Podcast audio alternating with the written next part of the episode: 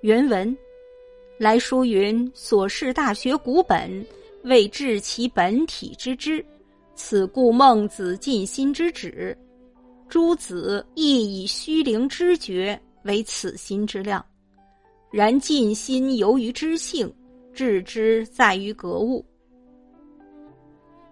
尽心由于知性，致知在于格物。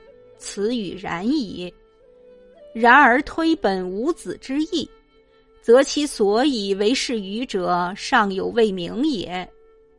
诸子以尽心知性知天为格物之志，以存心养性事天为诚意正心修身，以妖兽不二修身以四为知至仁尽圣人之事。若彼人之见，则与诸子正相反矣。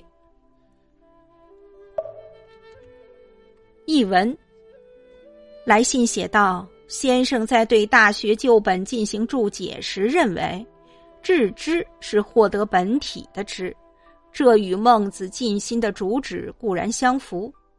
但朱熹也用“虚灵知觉”来指人心的全体，而他认为。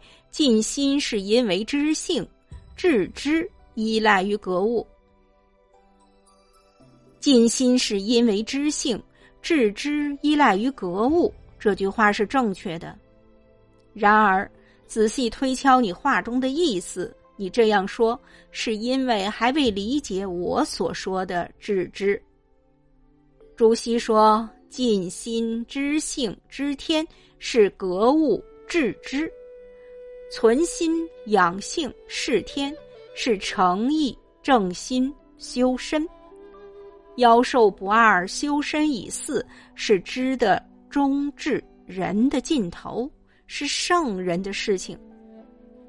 我的看法与朱熹正好相反。